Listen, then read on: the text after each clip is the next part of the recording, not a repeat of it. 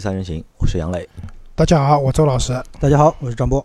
呃，那今天呢，我们三位会和大家聊一期我们在之前节目里面一直说的中国的吉利汽车，对吧？因为这其实我们在上两期节目里面，我们做了就是六月份的一个中国乘用车的一个销量的一个排行嘛，就是六月份包括就是上半年的。那在那张那张表里面，我们看到就是吉利汽车旗下的各个品类的车型的销量都非常可观。对吧？基本上它的每一辆车都能够卖到一个月能够卖到一万辆以上。因为上期节目就是厂家的那个销量排名是我说的嘛，我印象很深的。因为除了两个大众，对吧？就接近一百，一个是超过一百万，一个是接近一百万。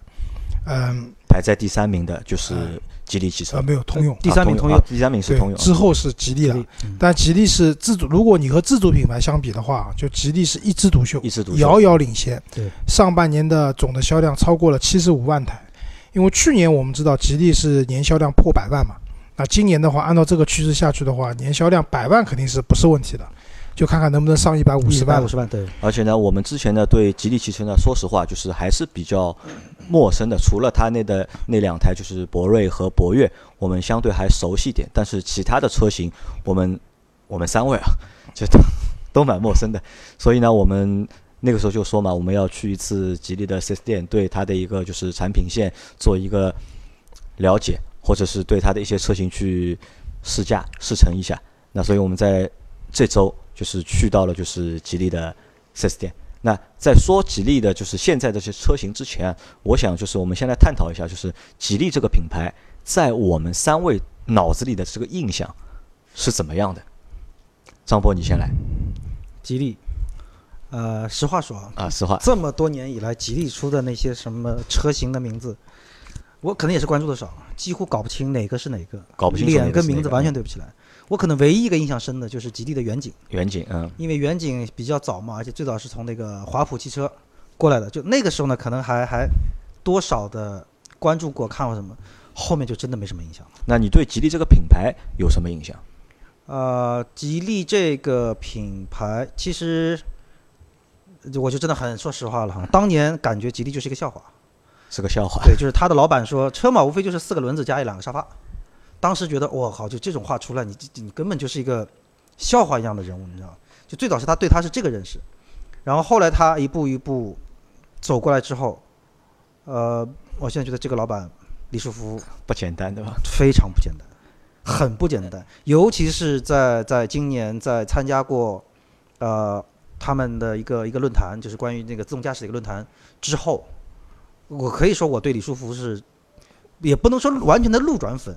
但转粉是一定的，我原来录不录呃也不敢说啊，但是现在一定是转粉，确实是很厉害，很有很有思想。那周老师呢？嗯，我先分享一下一个故事啊，就是我我之前有辆车叫斯柯达明锐嘛，啊对，嗯，那年就是去出差，然后开车去宜兴，然后到了那个一个试车场，然后进去的时候呢，门卫要通报来一辆什么车，对吧？然后对方说来一辆吉利。然后我心里面，因为斯柯达那个鸟的那个 logo 啊，和吉利的那个老的吉利的那个 logo 有有点像的，对吧？然后我说我这个不是吉利，我这个叫斯柯达，对吧？当当当时心里面想，哎，怎么把我这个车说成吉利的，觉得很没面子啊，很没面子的，对吧？那其实这个故事也就代表了，其实以前吉利在我心目中的整体的一个一个形象啊。然后之后呢，我有很短暂的一段时间呢，其实服务过吉利。一小段时间，那个时候去吉利在杭州的厂去开会嘛，然后那个时候他们已经收购沃尔沃了。那我一直觉得，就是沃尔沃的这个收购的这件事情，对沃尔沃品牌来讲，其实没有什么太多好处的。沃尔沃在中国的销量也没有上去，对吧？然后别看有好多沃尔沃亚太的车子，就是其实就国产的沃尔沃嘛，其实这些车大部分都卖的不是特别好。哎，但是沃尔沃的这些技术拿过来了以后。吉利其实是受益的，因为他们可能一开始的时候有很多沃尔沃的技术，就是下放到吉利以后，他们不可以对外直接讲这个是来自沃尔沃的技术。但确实，你看吉利，就是我们这去试车，你会看到，比如说那些 ACC 啊，然后包括一些自动跟车这些东西啊。那其实老实讲，其他的品牌也有，对吧？其他的自主品牌也有。但是对我来讲，我觉得吉利上用这些系统，我会更放心。而且记得吧，销售啊，我们在我们就是试乘试驾的过程当中，销售也不停的反复在在和我们说沃尔沃的技术啊，对吧？啊，对的。那我觉得其实花钱买的沃尔沃，然后一些技术拿过来用了以后，其实对吉利的这个品牌的帮助和提升巨大啊，是有是有很大的帮助的。因为很简单嘛，你要有背书的嘛。你说你技术好，那你凭空讲我技术我自己研发出来特别好，别人不相信的。对。哎，但是因为这个技术来自于沃尔沃。大沃尔沃又是在大家心目中，就是除了安全还是安全的这样的一个品牌。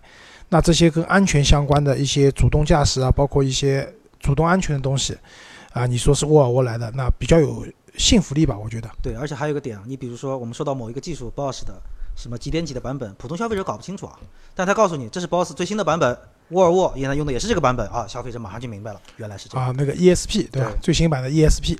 车身稳定程序，所以这个沃尔沃对他来说，这个强力的背书作用太大了啊！所以就是，可能以前我觉得吉利是一个相对来说比较低端的品牌，对吧？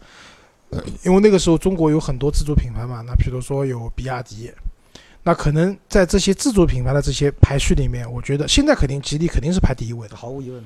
对，但在那个年代的话，以前的话，我觉得它可能还不如。比亚迪啊，因为比亚迪一开始用的是蓝天白云标嘛，就 Build Your Dream，对吧？有点像宝马一样的。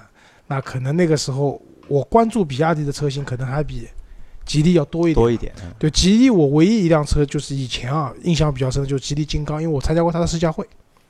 因为那个时候周老师是给一些媒体做那个撰稿人的，然后会有一些试驾会去参加，然后我才开过那个吉利金刚。反正就是。怎么讲呢？就是虽然那个年代我开的车也很烂，菲亚特、派利奥，对吧？但是相比之下，要比吉利的金刚要好很多。那个离合器抬起来要抬了很高很高，你完全找不到离合器的结合点在什么地方。对，而且每辆开的，而且每辆车的离合器踏板行程都不一样。对的，每一辆车还都不一样，这个车还蛮难开的，觉得。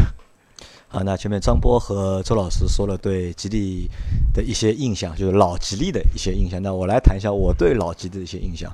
前面你们两位谈到了两辆车嘛，张波是对吉利的就是远景是有印象，然后周老师是对吉利的金刚是有印象。那我对吉利有印象其实是两辆车，一辆车是吉利的美人豹，哦，一代神车，因为那辆车我坐过，而且我坐过好几次，就是对那辆车的就是有比较直接的一个感受。还有一辆车呢，是吉利的一个熊猫，就是和那个 QQ 一样大那个微型车。就是我对这两台车是就是对老吉利啊，就这对这两台车是有印象的。那就沿用就是张波前面说那句话，就是张波觉得呢，就是以前的吉利，就是老的那个吉利，就是像一个笑话，对吧？其实我和张波的想法是差不多的，然后再套用。周老师前面说到的，因为前面周老师说到的，呃，吉利还有比亚迪，对吧？这两个都属于就是在十年前或者十五年前比较 low 逼的品牌，可能那个时候都比不过奇瑞啊。对的，因为那个时候其实有中国有三大就是自主品牌嘛，就就用我的话说叫什么呢？叫农村三剑客，农村三剑客，吉利、比亚迪、奇瑞、奇瑞这三个嘛，对吧？那因为因为那个时候就是大家都是刚刚开始做，那可能就是出来的产品啊，就是。呃，你说好听点叫五花八门，对吧？但说难听点就是就是一个比一个糟糕。哎，但在那个年代，奇瑞真的是一个老大哥啊！奇瑞因为奇瑞做的其实更更早一点嘛。因为奇瑞啊，就刚才你正好讲到，就是熊猫嘛，就是其实当时三个品牌都有自己这个级别的车子，那个熊猫，熊猫 F 零，F 零，呃，比亚迪 F 零，F 零本来叫 F 一的啊，因为它有 F 三嘛。然后那个 F 一为什么不能叫？是因为和赛车那个比赛的那个 F 一重复了，所以后来叫 F 零。这个车的试驾会我也去参加了，其实当时开那辆车我倒觉得还可以，还可以啊。还有就是一代神车奇瑞 QQ，然后 QQ 我记得很清楚的，零点八，零点一点一，对对吧？然后它还有那个当年有它有叫 Easy Drive 的那个版本，嗯，其实就是 AMT 变速箱嘛。然后就是当时我看了一篇文章，就是那个媒体老师，我也不知道收了多少钱啊。就讲那个车的，其实那个车换挡顿挫非常非常厉害，然后他把这种换挡顿挫 形容成了一种驾驶乐趣。乐趣，对啊，体验换挡的冲击那种乐趣。但是那个时候我也不懂，我我是觉得哇，这个车好棒啊，六万多块钱买不起。啊，那就是这个这个是当年我们对就是吉利的一些印象，就是说实话这些印象都不太好，都没有一个好的印象。但是这几年就像周老师说的一样，就是从那个。收购沃尔沃之后，好像就整个企业发生了很多就是蛮大的一个变化。但是这些变化到底发生在哪里？其实我认为，作为普通消费者来说的话，其实我们也看不到太多的就是细节上的东西，或者到底变化发生在哪里。我只是听到每年、每年或者是每个月我们在报销量的时候，每年在读销量的时候，就看到吉利的这个销量就是一年比一年多，一年比一年多，一年比一年多。其实我们看到的就是销量的增长，对，不容易的，因为在中国啊，就汽车虽然现在中国的汽车市场增量很大，但是你可以看到，其实这些增量都被谁吃掉了？都是被那些头部的合资品牌给吃掉了。自主品牌，你想吉利今年上面卖了七十五万台，但你再看后面的品牌，其实卖的比它少很多很多对，对吧？然后刚才讲美人豹，我好像插一句啊，就是以前买美人豹有个特点的，都会改标的，对，改标，通常有两个标可以改，改个现代标，对吧？呃，没有改现代的很少，丰田，丰田和三菱。啊，就是改成牛头标和那个三菱的标特别多，因为我们家楼下小区那个时候有两部这个车，就是那个时候我都不知道它是什么车子，我看到两部车长得一样的，颜色一样，但一个是挂了丰田标，一个挂了三菱标，我也蛮诧异的。后来才知道，原来这叫吉利美人豹，对吧？因为其实那个年代，就大家可以想象，就是十多万可以买一辆跑车，其实还是有很多人心动的。对，但是呢，又觉得这个牌子丢不起那个人，那怎么办？十多万都花了，再花个三五百块钱，那个时候还没有淘宝了，对，就可能到汽配城汽配城，都有相应的套件的，直接帮你轮毂上，包括那个全套换掉，前面后面全部可以换掉的，那一下子就觉得自己这个东西的逼格高了很多。你们知道吧？在当年，就是吉利其实做了两辆跑车，两辆轿跑，一辆叫美人豹，还有一辆叫中国龙。中国龙我也见过的你，见到过吧？但我是见过从来没看到过这个车。嗯，其实那个年代啊，就是轿就这种跑车对吧？有几辆，一个是中华出的一辆叫酷宝，我不知道啊，你中华酷宝，对对对，也是那个年代，就是有一个酷宝，不是酷派就是它酷派是的那个现代的，英文的那个哎名字啊，对，叫叫酷宝，中华呃就中华俊杰嘛嗯就出的。然后吉利有一辆美人豹，还有一辆中国龙。中国龙这个车的保有量很低很低的，但是我我是见过的那个车子。啊，你有幸见到啊。好，那其实，在就是近两年，就近五年里面，就是我们看到，就吉利就发生了几件大的事情啊。一件事情就是前面赵老说到的，收购了沃尔沃，沃尔沃，对吧？这是一件非常就是对中国的就是汽车工业来说，或者对一家中国的车企来说，这算一个就是比较伟大的一个里程碑式的一个啊事件吧里程碑式的一个事件。那其次就是在去年，应该是前年吧，应该推出了就是中国的一个就是高端的一个品牌嗯领克，对吧？虽然说就是吉利是不太承认领克是自主品牌的，他觉得领克是合资品牌，但对于我们来说，我们还是会觉得领克是一个自主品牌，自主品牌，因为如果领克是自主品牌的话，我我觉得啊就更多的用户啊会去就是拥护这个品牌。如果你说你是一个合资品牌的话，我觉得可能用户就没这个感觉了，就任成每次都会强调说，如果我们说领克是自主品牌，吉利的公关会找我们麻烦的。嗯，但事实上，我觉得自主品牌不丢人啊，你能把这个车做到这种程度，因为我今天看了一篇文章，就讲有有人把那个领克零一和沃尔沃的车子底盘拆解看了，就是几乎一样的，就是用的材料几乎是一样的。那说明领克这辆车用的很用，做的很用心啊。你一辆一个自主品牌的车子可以做到这种程度，我觉得这是件很光荣的事情而。且我真的我说句实在话，就是你如果现在要强调领克是一个合资车，我不会觉得你到底有多牛逼。我觉得啊你做成这样，我还觉得就是说，还不够好，对吧？哎对，还不够好。但是现在如果是个自主品牌做到领克这样，我觉得真的是一个非常非常厉害的一个事情。就标杆了嘛，我觉得就算对。对，那就像前面就是张波说的，就是我们以前对吉利的印象是一个笑话。那我现在来看吉利的话，可能我觉得它有点像一个神话了，就对，就不声不响，对吧？通过就是十年的时间，从一个就是看上去很 low 逼的一个品牌，现在到了就是自主品牌销量第一的汽车品牌。绝对的龙头品牌。对？真的是一个绝对的一个龙头的品牌。那可能这个当中啊，就是我相信啊，就是就像前面张波说的，就是李书福，就李老板，这是一个就是不简单的一个人，对吧？他有他的想法，就包括就是你之前说的，就是一什么就是四个轮子加一个沙发，沙发，对吧？那其实我们现在再反过去看的话，可能我觉得就是我们能够就是感觉到出另外一层的就是味道。如果以前是把它当笑话看的话，现在再反过来看他当时说的这些话的话，可能我觉得就是人家有别的一层的意思在里面，可能只是我们这种普通人就是很难去参透或者是很难去对理解。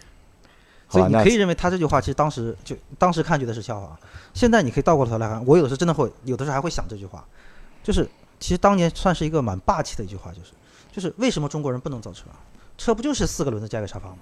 我能造得出来。其实我倒觉得李老板讲出了车子的真谛。对啊，其实就是这么回事啊。你现在倒过头来看，四个轮子代表这是可以行驶的一辆车，两个沙发代表了这个车要有舒适舒适性。对，其实总结的很到位就在这里嘛。对啊，啊，好，那我们前半段节目就是我们简单的去我们去描述了一下我们对吉利品牌的一个过去的印象和现在的印象。那基本上我们三位从心底里面都是为这个品牌去一个点赞或者是去赞赏的一个态度。啊，这个没错的。好吧，那我们现下一下一段节目，我们来聊一聊吉利目前有的那些车型，也是我们几个其实一直搞不清楚的一个东西。包括即使我们这次去了 4S 店，也在网上做了很多的功课去了解这些车型，但我们到直到做节目之前，可能还不是搞得特别清楚，对对吧？其实是这样，就是说我们聊，我们就是搞不清楚，其实也很正常。嗯我相信大部分人对吉利有哪些车都搞得不是很清楚。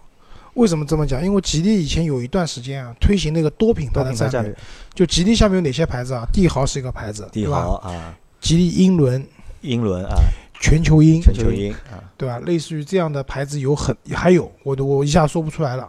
那么也就是说，可能有点像学什么，就像大众集团，对吧？大众下面以前有什么大众，对吧？有西雅特，对吧？有什么有什么，就是感觉是一个很集团化的这样的一个操作模式。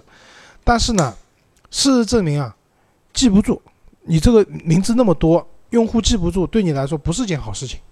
所以吉利在前些年，可能在二零一四年、一五年的时候，其实他们那个时候就把，可能那个时候他们的销售公司的老总也换人了嘛，就把多品牌战略给停掉了。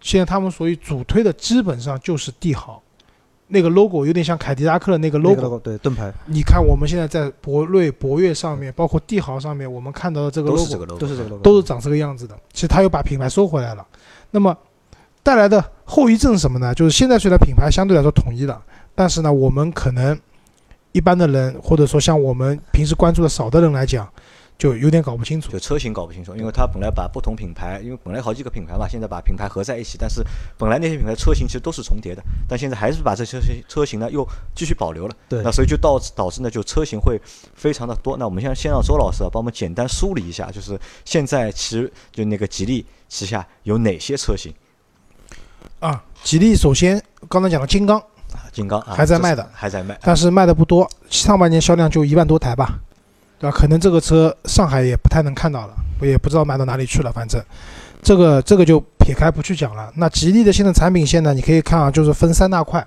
相对来说比较低端一点的是远景系列，远景系列，对的。远景系列的话，它包含了就是有有那主要是 SUV 系列吧，嗯，我们可以看到就是吉利远远景对吧？远景的 SUV 啊，远景有有轿车的对吧？然后远景 X 三、远景 S 一，还有远景 X 一、S 一叉一，哎 S 一叉一。然后这些车呢，从销量上来看呢，远景是卖的最好的，就是吉利远景的话卖到了八万多台，对吧？上半年然后8万多台 SUV 和叉三是都是六万多台，其实这两台车应该都是 SUV，就尺寸上有点不一样。对的。然后远景 S 一卖四万多台，叉一的话可能是一辆比较边缘化的车，只卖了七千多台。那为什么讲就是这一部分的车子比较那个相对的比较低的话，因为它的起始价格差不多，最便宜的远景的话，呃，远景系列里面最便宜的车型的话四万块都不到，然后最贵的话应该是不过十万的。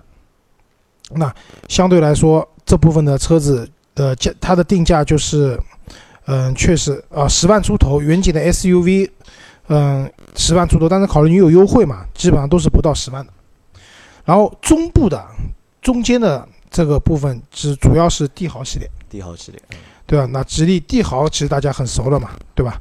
然后帝豪的 GL，还有帝豪的 GS，GS 是一部 SUV，SUV 对吧？帝豪是上半年卖了将近十二万台，然后吉利的帝豪 GL 卖了七万七千多台，然后帝豪的 GS 卖了八万两千五百八十四台。那相对来说呢，帝豪系列的话呢，它的价格要贵一点了，它的起始价格都在七万多块钱。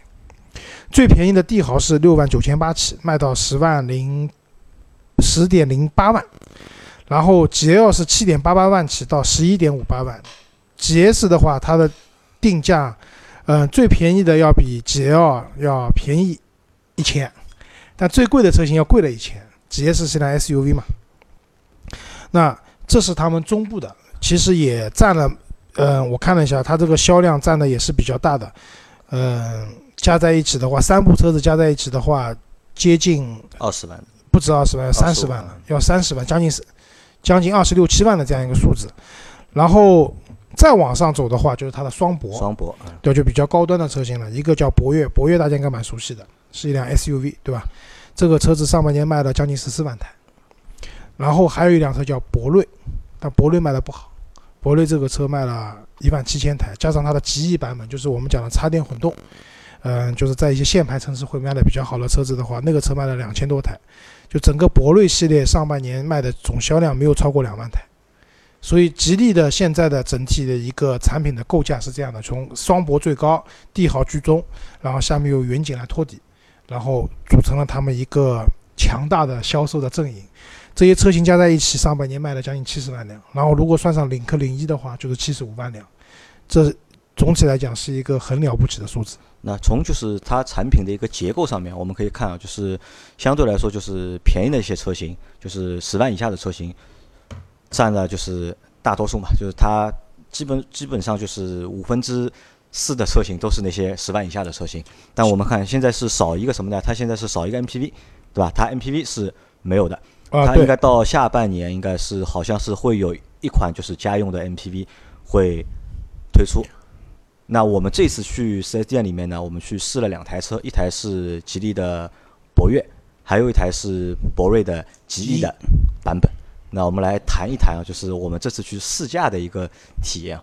那我们这次去的时候，就是我们先谈谈，你们觉得它那个 4S 店的感觉，你们觉得怎么样？啊，我觉得还可以。对，四店感觉还还就我我这样讲啊，像一个四 S 店中，规中中规中矩。就是就是可能大家觉得周老师讲像个四 S 店什么意思啊？就是我跟你讲，有很多地方它都不像个四 S 店像个菜场，比如上次看的奇瑞，啊，对，奇瑞都不像个四 S 店，其实事实上它是的，对，对吧？但是你进去了以后，你看车的环境，包括销售人员接待的这种待人接物各方面都让人感觉这是哪一级的经销商开的店？啊，对的。那至少吉利我们去了以后，对吧？得打电话预约，然后到了以后，销售可能出去试驾了，但是。嗯，基本上也就跟你打过招呼，对吧？跟杨磊打过招呼，然后回来以后也很热情的，就是帮我们安排试驾各方面。我觉得这点来讲，呃，服务态度不错。整个而且服务流程还是比较正规的。对的，然后我们这次去的这家店在浦东金桥那边嘛，金桥镇那边，其实边上有蛮多 4S 店的。你看那个福特在边上，对吧？我之前那辆奔驰，我买的那个就是可达奔驰，就我买的那种保养套餐比较便宜的那家店也在边上。其实那个地方就是交通也方便。其实我去我们去的话，那天因为从火车站出发嘛，如果是从我家出发，其实内环各方面就中环都能过去，还蛮方便的那个地方。那我们那天去开的两辆车嘛，就是我们先谈，我们先开的是博越对吧？应该是对，应该先开的博越。那我们先来聊一聊，就是对博越的一个感觉，因为周老师是没有开嘛，周老师只是啊，我要。我要吐槽一下啊，就是那天对吧？本来说是开杨老师的宝骏七三零去的，对吧？我们三个农村来的穷屌丝去买车，对吧？然后瞬间变得高大上了。然后杨老师说不行，一定要开我的新买的宝马去。那我说我开辆宝马五系去再去试吉利的车子，会不会有点怪啊？对吧？最后只能我说我是司机送他们来试车的，我只能看看，对吧？但那我先讲试乘的感觉吧啊。嗯、我们先讲哪辆？讲轿车还是讲 SUV？博越博越叫 SUV，先谈一下先讲这个车的 SUV 外观感觉，外观看上去感觉怎么样？呃，说句实话，就是我我一直不是很喜欢博越这辆车，啊，说一下理由。我觉得整体车的线条，包括这种造型，对吧？不够不够大气，不够大气，嗯对，然后坐进去也是这种感觉。对，就这个车还是偏小。一个是小，另外一个是就是一个是小的问题，另外一个就是里面的座椅坐的不太舒服。对。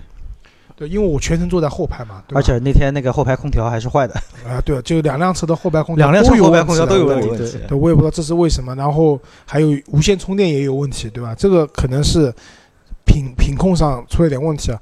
就是整体感觉那辆车的乘坐舒适性不好，就是博越这辆车啊，我坐在后面，然后然后当然因为张波开的比较猛嘛，然后杨磊开的还好比较温柔一点。但是我我总因为销售也讲了，这个车后面都是多连杆的，前面的话一个是双叉臂的，一个是麦弗逊的，对，理论上来讲都是一个比较高级或者说比较主流的这种悬挂形式。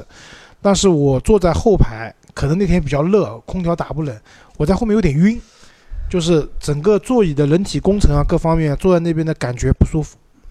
然后加上博越这个车子，其实整体的外观我也不是很喜欢，所以我对这辆车倒感觉不是特别好。不是特别好。那张波呢？对这个外观有什么说法吗？外观其实包括从就是外观也好，内饰也好，给我的感觉还是属于，嗯、怎么说啊？就是按照现在的说法，有点像满上一代的 SUV 的产品。有一点旧，对吧？对，有点旧，就整个外观来说非常的传统的，就那种 SUV 的那种感觉，你也说不出什么个性化的线条，就类似于这样的说辞，在那上面我觉得是完全用不出来。它但是你一看，反正就是一个 SUV，仅此而已。你要说特点，反正我真真心说，到现在我完全想啊不起来这说驾驶感受，因为我没开，驾驶感受这么说啊，就是我一开始其实上来的，呃，一段路开的还是比较温柔。那呢，我稍微试了一下，就是大概在中低速状态，也就大概在五四十左右那个状态。然后因为那段路也没有车嘛，算算是一条基本上半废的路，所以我试了一下左右两根车道连续的左晃右晃，呃，在那个速度情况下，方向盘给我的感觉还是说回馈的力度也好，呃，所谓的操控的精准度也好，就就怎么说呢？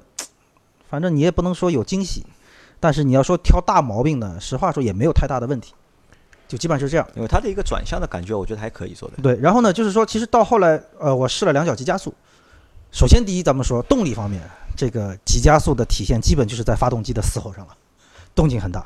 但是其实对于提速的那个那个感觉，几乎来说没有什么太大的感觉。而且这台车还是一点八 T 的哦，还是啊，不是对的，一点五的。对我实话说，就我我真的没有开出任何有一点八 T 的这个感觉，就是我补充一下，那天我们试的那台车是一点八 T 的自动两驱的顶顶配，叫至尊型，呃，官方售价是十五万一千八，差不多有个万把块钱的优惠八千块钱优惠嘛。啊，对的，我说句实话，就在那个车上，那个 1.8T 给我的感觉最多也就 1.6T 的这种动力的感觉，仅此而已了。而且我们那天车上虽然说满载开空调，但是我觉得 1.8T 不应该是这种动力的表现，这是一。二一个，其实到了中高速，尤其是带急加速的时候呢，就说嗯，整个车实话说给我的信心不是很足。呃，没有那种就是说在加速过程中，因为我们现在有的时候说一辆车的好坏啊，除了说动力性能到底怎么样之外，更多的是你坐在方向盘后面，这个车让你有没有这个信心去接着踩油门或者往前跑啊、那个车也几乎没有。那虽然它是一个 SUV 的车型，那我们也反而说 SUV 可能也确实不追求这个，但实话说，我到后就踩了一脚油门之后，我基本上就没有再愿意踩第二脚急加速，然后那个销售还帮我们调了一下 S 档嘛，调到了 S 档，呃也几乎完全没有任何感觉。我说一下这台发动机的数据啊，最大功率一百三十五千瓦，最大扭矩到了二百八十五牛米。其实数据不弱的。数据不弱，我以前的明锐一点八 T，一百十八千瓦的最大功率，二百五十牛米的最大扭矩，但是加速比它强了，不是一点点，是强了很多。所以数据账这个东西啊，所以有还是那句话，就是有的时候我们很多消费者在看选车的时候啊，先看很多数据账，就还是那句话，自己去试驾一下，比看一堆数据管用的多。也所以比车的时候，也不要纯粹的去比数据。那接着讲那个驾驶感受，然后其实它中间呃，在做了一次掉头，做那个动作的时候，其实我感觉还是说。呃，可能符合这个价位的车该有的一种感受吧。所以其实整个驾驶感受对于我来说，我对于吉利博越的这个感受就是说，啊、中规中矩，没有太出彩的地方。但是你要说有大毛病，实话说也确实找不出什么太大的毛病。而且这辆这辆车对吧，就是配置是很齐全的，就是 SUV 该有的它都有了，有包括自适应巡航也有，还有那个陡坡缓降啊，不是缓坡陡降啊，上次 周老师说错了对吧？陡坡缓降也有。其实配置上来讲，三六零也有，体现出了这样一个就是自主品牌的 SUV 啊，它的强项了。对，就这个价位，你能买到一个配置已经非常好的对这样的一个车子了。对，所以说我们撇开就是纯动态的驾驶的这个感受之后，就是你如果把整个一套东西加上配置等等加在一起，我觉得这个车，所以我下车的时候还说一句话，我说这个车还可以。就综合来看，确实说你没有什么好像说太值得吐槽的一个点在这个地方。啊，那我来说一下我的感受。首先从这台车的外观上面，就是其实我比较讨厌吉利的这个滴水的这个中网，嗯，因为你其实看，就是一台车你是滴水的话问题不大。那天在四 S 店里面，满满的台车全是因为都是同样的中网嘛，就看着就让人头有一点点的就是晕。我不知道你们两个有这个感觉吧？看多了眼睛对焦对不上。啊，对的，就是其实我不太喜欢这个中网，但博越这个车的侧面我还是蛮喜欢的，它有那个悬浮的那个车窗，然后这个我觉得都还蛮都还蛮现代的，对吧？和和就是现在主流那些就是好看的 SUV 还是蛮接近的，但是内饰。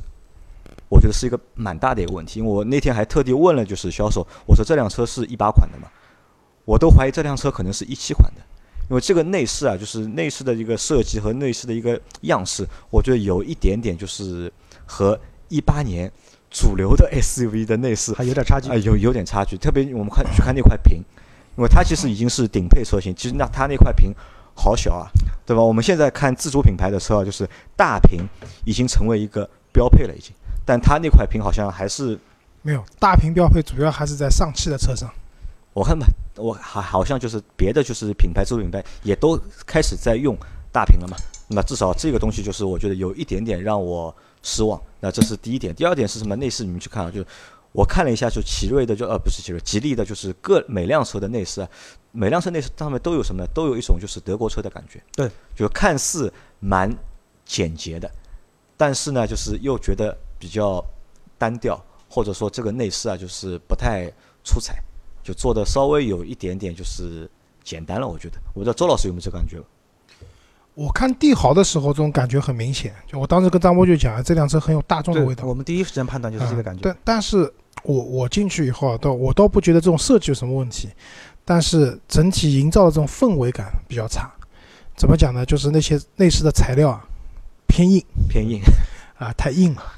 好，那就是前面说的是外观和内饰嘛。那其实驾驶的感觉呢，我觉得就像张波说的一样，就是基本上中规中矩吧。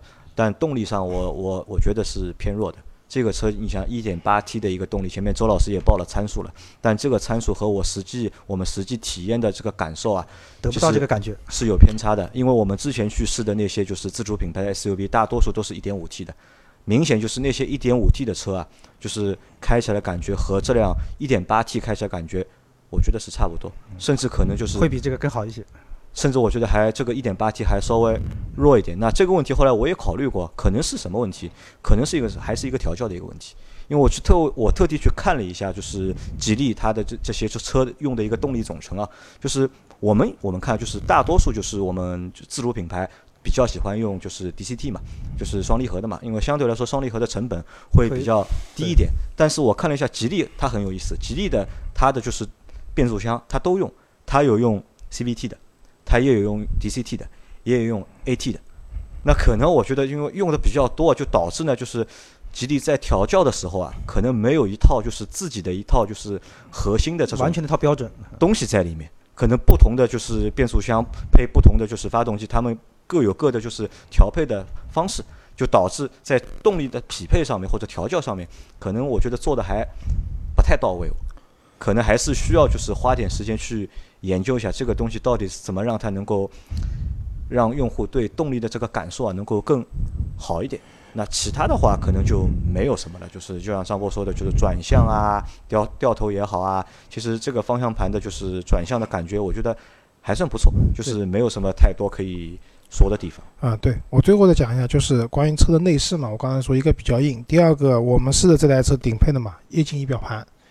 但是这是我见过的相对来说比较丑的液晶仪表盘，就是其实液晶仪表盘你可以这个界面啊，其实用点心做一下很方便的，对吧？不像你传统的机械式的，你要调整个东西的位置，整个模具全部重新来。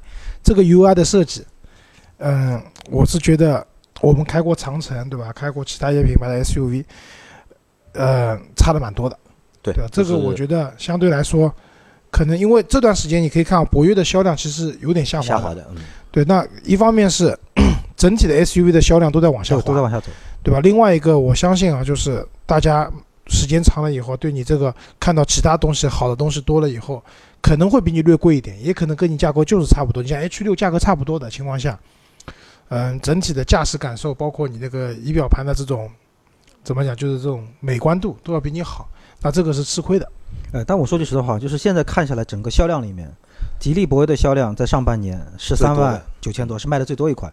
那其实就是结合它的整个，就是说，呃，外观也好，内饰也好，配置也好，驾驶感受也好，就还是我觉得那个点，就是它卖的好有道理在哪里啊？就是说，没有大错啊。没大错。对你不要告诉我说，呃，你有什么特别亮眼的这些东西或怎么样？那第一，咱们说配置上，该有的我也都有了。你说大屏确实小一点。这个液晶仪表盘做的可能不是说太好看，就是还还有进步的空间。但是该有的我都有了，这是一。二一个，你说动力也好，操控感受也好，没有没有说表现很出色，也没有让你觉得很多的槽点可以有。那包括内饰，你说简洁也好，你说怎么样，或者材料配配也好，但是整体第一眼的感觉还不差。所以各方面综合下来，所以我觉得它能够卖的这个成绩，所以我觉我真的我现在可以说我真的一点都不觉得奇怪了。好。讲到成绩啊，那我们现在讲一下另外一辆，另外一辆车叫博瑞，博瑞，博瑞，对吧？博瑞其实这台车啊，就是我觉得从它诞生到现在，一直是一辆就是争议蛮大的一台车，对吧？其中有几个争议点啊，就是第一个争议点就是我们可以就是讨论最多是什么呢？就是自主品牌有没有必要去做一台高级的旗舰车，B 级车？对吧？这是一个一个争议点，对吧？我们可以看到，就是现在也越来越多的自主品牌都在做 B 级车，但是真正能卖出量的几乎没有。那这是一个争议点。还有一个争议点在哪？在就是我们博瑞最初上市的时候，它对标的是对标的雷克萨斯，对吧？这其实也是一个就是蛮有争议的地方。我们现在在售的博瑞的车型啊，就是它有2.4自然吸气的，也有一点八 T 的，对吧？其实最早那个时候，他们还打算出三点五的啊 V 六的，对吧？啊，对的，这个是真正要对标雷克萨斯的。那怎么讲呢？不是说不可以啊，可以去对标，对吧？你希望把这些产品做得好一点，这是没问题的。但是，就像刚才杨磊讲的，就争议点在什么地方呢？就是国内我们现在看轿车的销量的排行榜里面，就是基本上还是合资品牌当道嘛，把持着的。B 级车基本上是他们对吧？因为 SUV 是自主品牌比较多。那轿车的话，自主品牌真的很难。一方面，就是不管不要说 B 级车的，你 A 级车市场都是自主品牌卖的多多很多的情况下，一台 B 级车你卖到这个价位以后，嗯，其实对大家啊，就是如果有这样的一个预算的话，你可能去买 SUV，你买不到什么特别好的合资的 SUV，你可能你要降级别，你本来就是紧凑型的 SUV 的预算买自主品牌的，你去买合资的话，只能买到小型的，那可能大家不愿意。但是买博瑞这辆车的话，你的预算其实是可以买到，因为它最贵的车型差不多要十七万嘛，十七万多嘛，对吧？十七万多其实合资品牌的车型大把可以选，对吧？对吧？我们可以那天我们也讨论了嘛，迈腾可以选，迈腾对吧？可以买凯美瑞，对吧？可以买雅阁，就这样的话，我相信很难给用户。一个理由，为什么我不选那些车子而选你？对对吧？但回过头来讲，就是这个，我觉得是它的定位上的一个问题。从产品本身来讲，那天我也全程坐了这辆车，啊，我对这辆车的评价要好过博越啊，确实，就博瑞的后排的乘坐的舒适度，嗯，要比 SUV 来的舒服，对吧？包括它那个内饰的用的材料各方面啊都不一样。我觉得这辆车其实给我的，包括它的外观，我也觉得蛮好看的。OK 的啊啊，对的，内饰的设计感也要强很多，也要强很多，对吧？而且，然后那个整体的一个给你的，除了后排空调那个不出风，对吧？加上那个无线充电用用不了以外，就是这辆车整体给你的感觉，我觉得它确实是一呃一个合格的产品，对吧？只不过可能在产品定位上面，呃略有缺失吧，我觉得，所以导致这辆车的销量真的是。不太好啊。其实说到说到博瑞瑞，对于吉利来说，我就想到我们上次聊的一个话题，就是 CT 六对于凯迪拉克来说要扛大旗了，对吧？对，实话说也是这个问题，就是说怎么就说啊，我其实有些时候厂商主机厂在出一些车型的时候，对它的销量可能本来的这个所谓的预期也不是很够，但是它要展现的是什么？就展现的说，一是我目前的实力。呃，不管是在制造工艺方面，包括说我的设计能力方面，包括我的这这配置等等的这个整体方面，一是展现这个东西，第二一个其实也也是通过这样的一个车型，我可以去摸一下，就摸一下这个市场的一个反馈度。第二一个可能也摸一下，就整套东西下来之后的这你说稳定度也好，各方面也好，所以我是觉得会有这么一款车型，对于一个品牌来说，也未必说一定是一个 不好的事情。因为咱们今天在说啊，比如说我们说吉利出博瑞这个车，我们觉得好像有点 有点太高调，或者说太不着调了。但是我们反过头去想一想，当年的吉利。出现的这些车，我们一样是这种认知，但是所以说，我是觉得说，对于自主品牌来说，我们其实应该是一种鼓励，就鼓励他去试那些可能大家觉得目前还不是你想象的地方。通过一次一次的试，我觉得作为吉利这个品牌来说，谁敢保证十年之后大家买 BB 车不会考虑吉？可能到那个时候，就可能主力一些车型，它真的会卖得非常好。那在这里啊，就是其实博瑞这辆车就是 OK 的，就是我们坐下来。就是感觉都觉得可以，就是在在它这个产品线的一个标准之上，但是可能出于这个价格，就价格的话，就是如果让我们选的话，同样的预算，我们基本上是不会买这台车。你说客气了，我是完全不考虑。不会。那你们觉得这台车卖多少钱？你们有可能会去做考虑？啊，卖多少钱我都不考虑，对吧？就是你买 B 级车不会考虑自主品牌，是出于这个原因。我不买 B 级车，不买 B 级车。因为我是升级了对吧？现在是啊，你五系应该也算比较啊，算 C 级车了对吧？应该，因为超过超过五米了对吧？已经。因为对于我来说啊，比如说我确我虽然不太会考虑轿车哈，但我说句实话，就是博瑞的话，就就类似于这个级别的车，我也不会考虑。为什么呢？不是因为我开 SUV，而是因为说，嗯，一是到这个级别我可以选的东西更多，第二一个在这个级别合资品牌的呃口碑也好。这个在售的这个是就整个车型推出的整个一系列的延续也好，会远远超过你现。那虽然说你现在也在说很多技术是来自于沃尔沃，那很多配置可以也很高端设计的不错，但是其实可能像周老师那句话，我都已经有这个钱了，或者大家我们都在说这个话，我已经有这个钱了，那你给我一个不考虑合资的理由在哪？那我觉得这样，就之前群里面有个朋友问，就是卡罗拉的双擎和那个博瑞的极翼。对吧？怎么选？因为两辆车确实在价格上有一定的重复。那那一个是 A 级车，一个是 B 级车，一个是丰田的混动，一个是那个吉利的插电插电混动。那我的建议是说，第一，如果你所在的城市不限牌，对吧？不需要靠那个插电混动去拿新能源车牌的话，那呃，可能卡罗拉会更省心一点。这个车的油耗各方面其实表现的会非常好，稳定度很高。那还有第二个，就是因为一个是 B 级车，一个是 A 级车，大小就看你对空间的要求了，对吧？那我刚才讲就是，其实我也不是说因为我买了 C 级车我就不买别的车了。其实我倒是一直在考虑，如果我因为我现在还在拍牌嘛，如果拍到牌的话，我可能还会再买辆车，啊，因为家里面住的比较远，对吧？然后我我我可能会考虑的是，我会买一辆卡罗拉，就是很省心的，油耗也很低的，上下班通勤使用，对，是这么个概念。当然了，我我这样讲不是说卡罗拉双擎就一定好啊，就还是根据你的实际的需要，对吧？你对空间要求高，或者说你在限牌的城市的，那无疑博瑞极翼会更适合。好，那在这里啊，我再回答一个就是我们听众的一个问题啊，有一个听众，呃，在我们做这期节目之前问过我一个问题，他问我吉利的缤瑞。啊，缤瑞怎么样？就是其实那个车，他当时问我时候，我还不知道有这台车。后来我去网上就看了一下嘛，啊，果然是有一台这个车，但是现在还没有上市。那根据现在网上就是披露出出来那些信息啊，就我分析了一下，这辆车应该是一台什么呢？是一台帝豪的升级版，它的一个定位会比帝豪高一点，帝豪 Plus，然后它的一个尺寸呢会比博瑞。